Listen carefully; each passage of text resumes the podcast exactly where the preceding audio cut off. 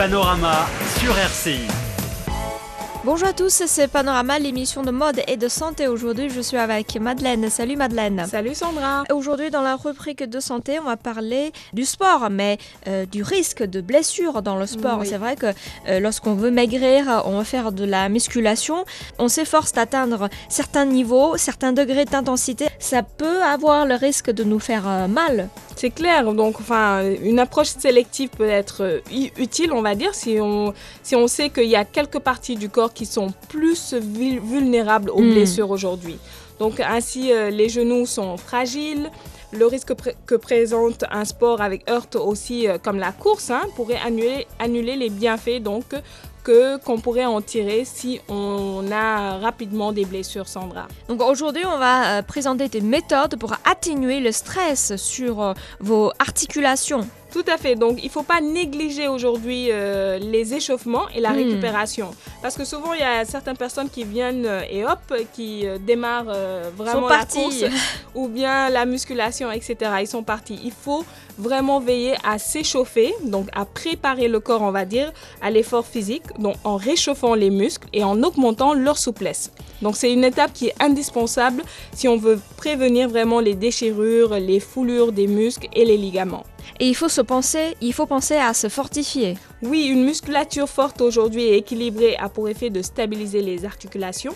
Par conséquent, si euh, vous n'êtes pas en forme ou vous devriez commencer doucement et accroître euh, l'intensité, on va dire, de votre entraînement au fur et à mesure que vous gagnez en force. Donc, grâce à des exercices de musculation ciblés, je le rappelle ciblés, donc on pourra fortifier euh, les diverses articulations, donc ce qui va protéger contre les blessures et on va pas risquer en tout cas de nous infléchir au cours d'autres activités des, des blessures. Et lorsqu'on a fait beaucoup de sport, on a fait beaucoup d'exercices, mais on se sent pas tellement bien au Ouais. niveau du corps. Mais là, je pense que euh, souvent c'est à cause du manque de souplesse. Donc là, il faut penser à, à faire des étirements. Tout à fait, parce que c'est l'une des causes euh, des, des élongations, on va dire, des foulures et des tendinites, donc particulièrement chez les personnes plus âgées. Et donc c'est important de faire ces étirements à la fin d'une séance d'exercice. Mhm. C'est-à-dire non, pas seulement au début, avant de pratiquer le sport, il faut s'échauffer, et après le sport, il faut faire les étirements. Lorsqu'on fait du sport, il y a la technique à faire. C'est comme si on jouait un instrument de musique. Donc c'est pareil, il, y a des techniques euh, à pratiquer. Pour ne pas se faire du mal, c'est vrai, ou se blesser, et euh, évaluer le degré de difficulté des mouvements aussi. Donc, un peu de témérité, on va dire, ne nuit pas. Il ne faut pas non plus aussi, Sandra, dépasser ses limites. Donc, euh, c'est une technique, ça demande une technique, et il faut respecter cette technique-là.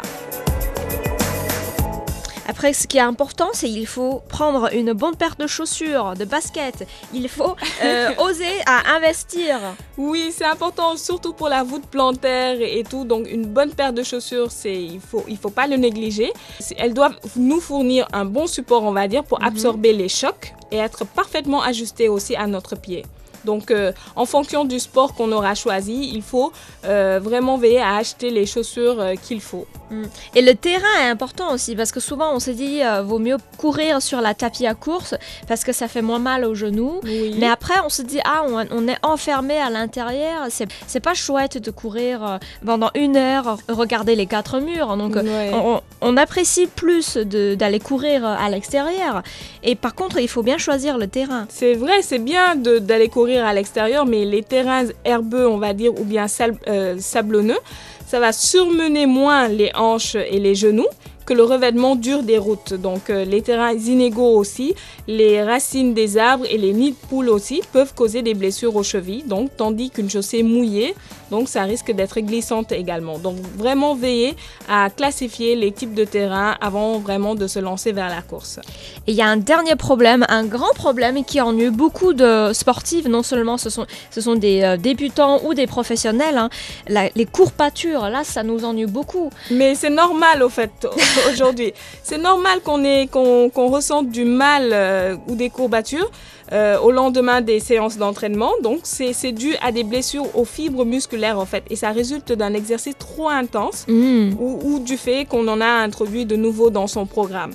Donc les, les, minu- euh, les minuscules déchirures, on va dire, du tissu euh, musculaire signalent au système immunitaire en fait qu'il doit libérer les globules blancs afin d'entreprendre, on va dire, le processus de réparation. Donc c'est tout à fait normal. C'est c'est Mhm. notre corps qui est en train de se, de se réparer, on va dire. Donc Et on le- peut continuer de faire euh, du sport. Tout à fait, on doit continuer. Il faut pas Ah. s'en arrêter là. Dès qu'on a qu'on ressent des courbatures, se dire euh, stop, ça va pas ou euh, je Mhm. risque vraiment de tomber malade et tout. C'est un processus qui est normal donc D'accord. parce que le, le, en retour, les globules blancs, on va dire, libèrent les substances chimiques et des enzymes, donc qui provoquent la douleur, c'est normal.